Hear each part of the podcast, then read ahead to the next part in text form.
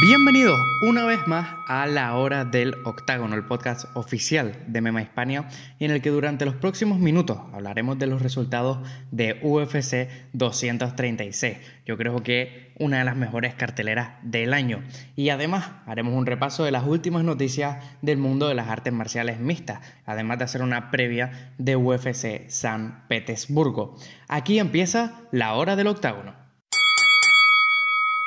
Y lo que pudimos ver anoche en UFC 236, yo creo que ha sido, que fue una de las mejores carteleras, como mínimo en lo que va de año. En el combate estelar de la noche, Dustin Poirier logró vencer a Max Holloway por decisión unánime 49-46 a los ojos de los tres jueces y proclamarse el campeón interino de la división del peso ligero. Un Dustin Poirier que marcó las diferencias sobre todo con ese poder que tiene en ambas manos, con esa presión delantera y sobre todo llevando a Holloway a la lona, no dejándole conectar sus golpes y protegiéndose muy bien con una variante que era simplemente levantar el codo de su mano derecha para bloquear ese directo de izquierda de Holloway. Un combate en el que Poirier prácticamente tumbó en varias ocasiones a Holloway a lo largo del combate, sobre todo en el primer asalto, y que a partir de ahí fue asegurando cada asalto. Tomó una estrategia muy mesurada, muy tranquila, sabía lo que tenía que hacer para llegar a alzarse con el cinturón y fue lo que hizo. Y por su parte un Max Holloway que en ese primer asalto, ese empezar lento que habíamos comentado en sus últimos combates, pero que no habíamos visto ante Brian Ortega, volvió. Y fue muy complicado volver a retomar ese combate, ya que Poirier con su gran poder iba asegurando los asaltos, llevándola a la lona y a pesar de que conectaba grandes golpes contra Poirier y en el tercer asalto parecía que podría haberle finalizado, no pudo alzarse con la victoria. Una pena, pero Max Holloway regresará a la división del peso pluma y no tendrá ningún problema en seguir defendiendo su cinturón. En el coevento estelar de la noche, otro combate que para mí puede ser, podría ser uno de los combates del año y es que Israel Adesanya se proclamó campeón interino del peso medio al vencer a Kelvin Gastelum por decisión unánime 48-46 en los ojos de los tres jueces. Un combate que tuvo de todo, desde derribos, noqueos por parte de los dos luchadores y un combate que me recordó mucho a el que ya tuvo Robert Whittaker contra Joel Romero, en el que ninguno de los dos paraba, ninguno de los dos se iba a dar por vencido hasta que sonara el último asalto, el último timbre y finalmente Adesanya logra alzarse con esa decisión unánime, sobre todo por su gran actuación en ese quinto y último asalto en el que logró tumbar en varias ocasiones a Kelvin Gastelum. Parecía que el árbitro podría haber intervenido y detenido el combate, pero finalmente este se fue a la decisión. Israel Adesanya se enfrentará, lo más seguro, a Robert Whittaker, el actual campeón del peso medio, para unificar ambos títulos a finales de verano, según varias fuentes con las que ha consultado MMA Hispania. Además, en la cartelera principal de la noche, Khalil Roundtree mostró una de sus mejores versiones, si no su mejor combate, en lo que lleva de carrera, y es que logró vencer a Eric Anders por decisión unánime 30-26 en las tres ocasiones.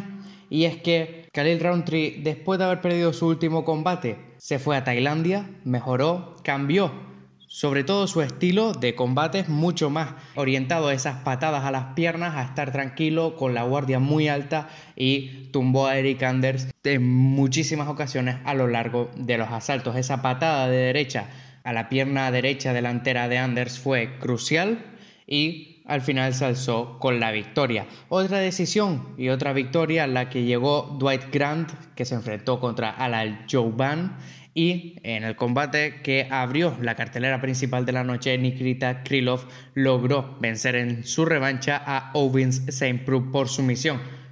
Había perdido ese primer combate contra OSP por sumisión en el primer asalto y ahora consigue vengar esa derrota.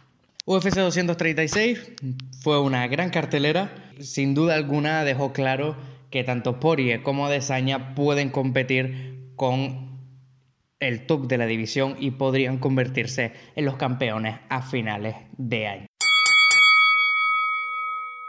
Bueno, y vamos ya con esta segunda parte de MMA Hispania en la que hablamos de cuáles han sido las noticias más importantes de esta semana. En esta sección hacemos un repaso de toda la información que hemos recopilado en nuestra página web. Se las ofrecemos de forma comprimida. ¿Y cuál es la noticia de la semana? Pues sin duda alguna, la suspensión de TJ Dillashaw. TJ Dillashaw que ha aceptado una sanción de dos años impuesta por USADA por haber dado positivo por EPO en su último combate ante Henry Cejudo. Hacía tan solo una serie de semanas conocíamos que Dillashaw había sido suspendido por un año por parte de la Comisión Atlética de Nueva York, pero estábamos pendientes de la sanción de USADA, que es la agencia antidopaje de la UFC. EPO, ¿qué es? Pues principalmente es una hormona sintética que se usa para estimular la producción de células rojas en el cuerpo. ¿Qué es la ventaja competitiva? ¿Qué ventajas tendría Dillashaw al, al inyectarse esta hormona? Pues aumentar la cantidad de oxígeno que puede transportar y sobre todo su poder aeróbico. ¿Cuáles son las características del EPO? ¿Por qué es una hormona sintética que es categorizada como una de las peores por parte de USADA? Pues porque no hay una forma de ingerirla que sea mm, aleatoria es decir, tienes que saberlo porque nada más que esta sustancia dopante se puede inyectar en el cuerpo. Por lo tanto, Dillashaw estaba muy al tanto de qué, qué estaba pasando y cómo había que ingerir esta droga. A partir de ahora, su sanción será de dos años impuesta por USADA, es retroactiva a la primera vez que dio positivo, es decir, a enero, pero ¿qué es lo que se está encontrando la agencia antidopaje de la UFC? pues que también había dado positivo en diciembre. EPO no es una mm, sustancia que aparece en las pruebas normales, sino que hay que hacer pruebas específicas por ella, por lo que ahora la agencia antidopaje está yendo a todas las anteriores muestras que ha dado Dillashaw para ver si también contiene esta sustancia. De ser así, su sanción sería incrementada ya que se verían como distintas infracciones y podría llegar incluso a estar sancionado cuatro años. Hace prácticamente un año era su mayor rival en la UFC, Cody Garbrandt, el que le acusaba de haber consumido específicamente esta sustancia y Dillashaw se rió de esta serie de acusaciones.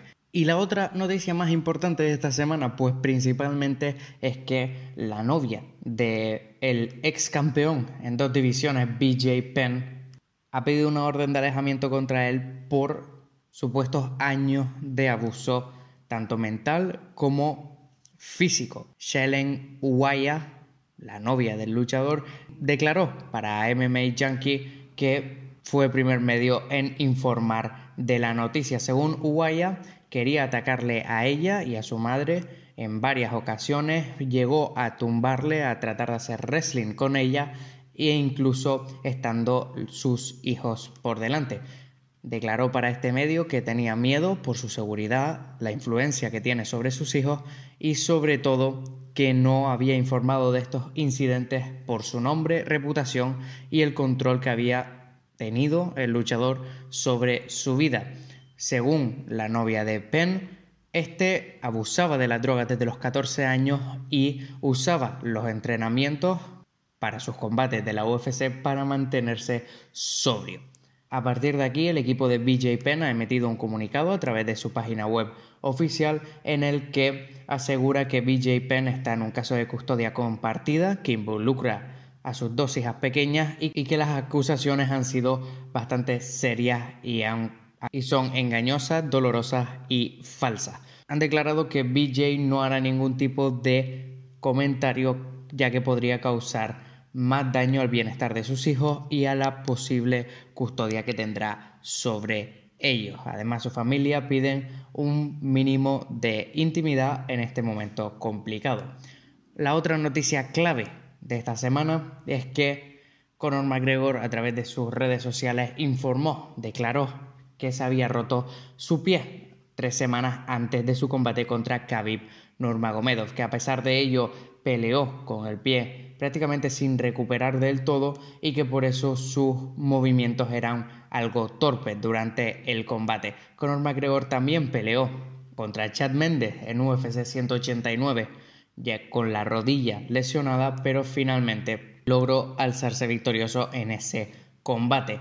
Según el irlandés, este regresará al octágono dentro de poco y parece ser que ya tienen un rival o al menos ya están en negociaciones para ese siguiente combate de McGregor en el octágono.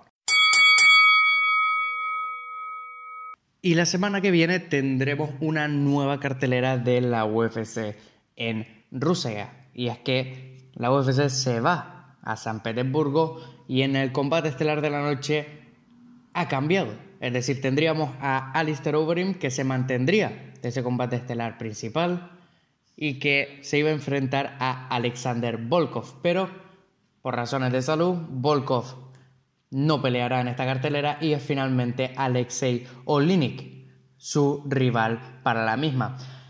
Un Alistair Overeem que viene a haber vencido en su último combate ante Sergei Pavlovich por KO en el primer asalto. Un Alistair Overeem que nos mostró en ese combate que puede seguir innovando, que puede seguir mejorando en su juego y que sobre todo cambió de estrategia completamente, llevando a Pavlovich a la lona, controlándola ahí y finalmente a través de sus golpes lograr esta nueva victoria. Esto podría ser la misma estrategia que usa contra Olinik Seguramente no. ¿Por qué? Pues porque Olinik es principalmente uno de los mejores luchadores en la lona que tenemos en la UFC. Viene de haber vencido en sus últimos dos combates por sumisión, tanto contra Junior Albini como contra Mark Hunt. De sus 56 victorias, 45 de ellas son por sumisión, por lo que podríamos ver evidentemente un contraste de estilos. Un Alistair Overeem que en este combate preferirá mantener la distancia, empezar a, sobre todo, a separarse de Olinik, tanto con patadas al cuerpo como con su directo de derecha y a partir de ahí conectar sobre todo esa rodilla voladora que ya vimos contra Mark Hunt y que acabó noqueándolo o incluso el gancho de derecha. En el coevento estelar de la noche Islam Makachev regresará al octágono tras haber logrado encarrilar cuatro victorias consecutivas, las últimas dos por finalización en el primer asalto. En esta ocasión se enfrentará a un debutante y es que será contra Arman Sarukian. Un Arman Sarukian que tan solo ha perdido un combate en su carrera profesional, fue el segundo en 2015 y a partir de entonces ha finalizado prácticamente a todos sus rivales. Tan solo tiene, tan solo tiene tres decisiones desde esa derrota y tratará de entrar en la UFC finalizando a uno de los mejores luchadores de la división. Serán dos combates muy importantes para esta cartelera, una cartelera que tiene también otros combates interesantes en divisiones. No tiene grandes nombres, pero sí combates muy técnicos. Encontramos el regreso de Sergei Pavlovich contra Marcelo Kolm, Delvin Clark, que también regresa, Antonina Shevchenko, que se enfrentará a Roxanne Modeferi, Christoph Jokko contra Allen Amedowski e incluso Sultan Alvi contra Keita Nakamura además del regreso de Marcin Tibura contra Shamil Abdurrakimov. UFC en San Petersburgo no tiene grandes nombres aparte de Alistair Overeem y Alexei Olinik, pero sí que será una buena cartelera para mantener un ojo en esos luchadores que están empezando a hacerse con los combates principales de sus respectivas divisiones. Tendremos nuestro análisis en MMA Hispania y en nuestro canal de YouTube de la cartelera principal, además de cubrir el evento tanto a través de nuestra página web como a través de nuestro Twitter. Yo soy Adrián García, redactor y editor de MMAhispania.com y esto ha sido La Hora del Octágono.